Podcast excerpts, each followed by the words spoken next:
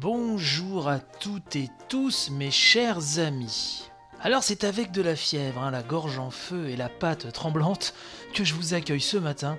J'ai une méga crève, ça race une méga crève, et je me suis retrouvé confronté à deux choix, soit ne pas enregistrer d'émission ce matin, ce qui aurait été plus raisonnable, hein, je vous l'accorde, soit quand même m'agripper au peu de force qui me reste là ce soir, dimanche soir donc, euh, pour vous livrer quand même une mini édition spéciale crèveuse, hein, car euh, il y a quelques news qui sont tombées là en fin de Tokyo Game Show que je voulais absolument porter à vos oreilles ce matin. Donc c'est une édition euh, un peu à l'image du vendredi relax hein, que vous avez chaque vendredi, sans rubrique, avec moins de montage, puisque là rien que de fixer mon écran, j'ai les yeux qui, voilà, qui se mettent à fondre carrément. Voilà, donc voilà, j'ai une crève d'enfer. Bon, j'espère que ça ira mieux pour demain. quand je pense à la journée qui m'attend aujourd'hui de boulot, euh, autant vous dire qu'il va falloir que j'enchaîne les cafés euh, et les pots de miel. Hein. Vous pourrez m'appeler Winnie, et vous aurez bien raison. Donc, j'espère que vous allez bien, hein. vous avez passé un bon week-end. Vous savez que le Tokyo Game Show, ça y est, se termine. Et il y avait euh, voilà, quelques news que je voulais vous donner comme ceci, un peu pêle-mêle, hein, à la bonne franquette, j'ai envie de dire. Tout d'abord, si vous aimez Street Fighter V, je suppose qu'il y en a certains et certaines d'entre vous qui aiment bien, eh ben sachez qu'il va débouler dans les salles d'arcade japonaises. Hein, c'est Capcom qui a annoncé ça lors de l'édition 2018 du Capcom Pro Tour.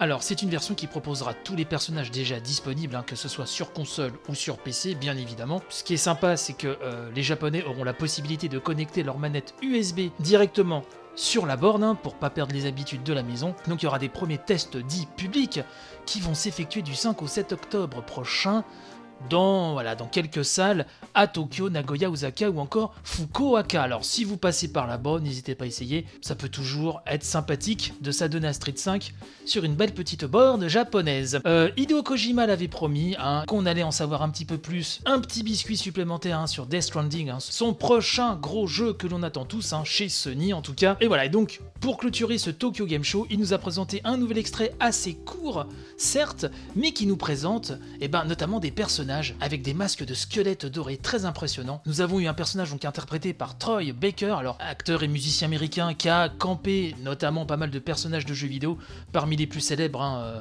Joel dans The Last of Us par exemple. Et aussi au casting a été confirmé Tommy Earl Jenkins, donc qui rejoint le casting lui aussi, et qui visiblement serait le chef d'enjeu du personnage incarné par Norman Ridus. Alors le site DualShocker nous a dit aussi, enfin DualShockers même, nous a rapporté des propos euh, d'Hideo Kojima qui a déclaré que euh, donc Death Stranding serait disponible la même année que les événements qui se déroulent dans le manga Akira de Katsuhiro Otomo. Donc ce qui nous fait 2019, puisque Akira se déroule en 2019. Donc ça se rapproche. On va parler un peu de Switch. Et oui encore, puisque Dragon Quest 11 donc aura droit à sa version Switch, une version sous-titrée S, effectivement Dragon Quest 11 S. Alors c'est assez intéressant. Alors d'après Square Enix, S hein, ne, ne signifie pas une version amoindrie, mais visiblement ça peut donc signifier Switch spécial. Alors Shaberu en japonais qui veut dire apparemment parler, ou Seiyu comme comédien de doublage. Donc il ne faut pas y voir une version amoindrie, mais une belle version pour la Switch. Alors on va attendre de voir hein, ce qui va se passer. Effectivement, le fantasme ultime aurait été d'avoir sur Switch la version 3DS, encore faut-il la localiser, et euh, la version PS4, même si on l'a un peu moins belle. Euh, avoir les deux versions sur Switch, ça aurait été complètement fabuleux, mais bon, ah, ne rêvons pas trop, chers amis. Euh, Switch toujours, si vous aimez Sword Art Online, eh ben, euh, la licence était également à la fête au TGS 2018, puisque, et en particulier hein, justement pour les possesseurs de Switch, euh, qui vont avoir le droit à deux portages. Donc le premier c'est Sword Art Online Holo Realization, hein, qui était déjà disponible sur PS4, PS Vita et PC, et Sword Art Online Fatal Bullet, donc déjà disponible sur PS4, One et PC. Cette dernière version aura euh, les quatre extensions qui étaient déjà sorties. Donc, hein, ce sera un all-in-one, hein, comme on dit en Amérique, histoire d'avoir tout le contenu qui va bien. Et euh, la dernière petite news que je vous ai sélectionnée ce matin pour cette édition euh, crèveuse, c'est Virtua Racing qui fera partie des Sega Edges portés sur Switch par l'illustre studio M2 d'ailleurs qui viennent de sortir en Sega Edges, Sonic et euh, Thunder Force 4 sur, eh ben, sur Switch, hein si vous suivez un peu. Euh, d'ailleurs, euh, ces portages, d'après ce que j'ai vu, je vous invite à aller voir la chaîne YouTube Game, Game pardon, qui détaille très bien ça, notamment sur la version de, Sonic, hein, dans cette mouture Sega Edges sur Switch. le boulot qui est fait est vraiment énormissime, hein, c'est vraiment bonheur, j'ai envie de vous dire. Et donc, Game Cult nous parle de ça, il nous dit que donc la légende du jeu de course 3D, au même titre que Virtua Fighter l'est hein, pour le jeu de combat, c'est Virtua Racing. Alors, ceux, les vieux comme moi qui l'ont découvert en arcade à l'époque, c'est vrai que ça a été vraiment une sacrée claque. Donc, hein, l'article sur Gamecult, enfin la news hein, euh, plutôt, nous rappelle que le jeu est sorti évidemment en arcade en 1992. C'était le jeu signé du studio AM2 chez Sega, et donc eh ben, il va arriver sur Switch le jeu de Yu Suzuki, le hit de Yu Suzuki va arriver sur Switch, avec son style donc 3D très rudimentaire, mais qui a toujours la classe aujourd'hui. Hein. On va pas se le cacher, ça a toujours la classe. Donc j'espère qu'il va nous faire quelque chose euh, d'assez euh, fun autour de ça. Je, pense qu'il y a moyen de se faire une expérience assez, euh, enfin néo-rétro assez, assez incroyable autour de, Virtua Racing. Donc attendons de voir. Avant de nous quitter, et oui c'est très court ce matin, mais là déjà chaque mot que je prononce, j'ai l'impression qu'on me lacère la gorge à coup de cutter. c'est le le sondage, vous le savez, donc chaque euh, dimanche maintenant, je balance le nouveau sondage de la semaine qu'on débriefera euh, dans le vendredi relax, et eh ben vendredi prochain, hein, bien évidemment. Et là, le sondage de cette semaine, bah, c'est justement de vous demander votre avis sur ce, sur ce TGS pardon, édition 2018. C'est simple, hein. si vous le trouvez nul, moyen, sympa ou très bon. Moi personnellement, je l'ai trouvé sympa, vraiment. Alors c'est pas le meilleur cru, mais j'ai trouvé qu'il y a quand même pas mal de choses.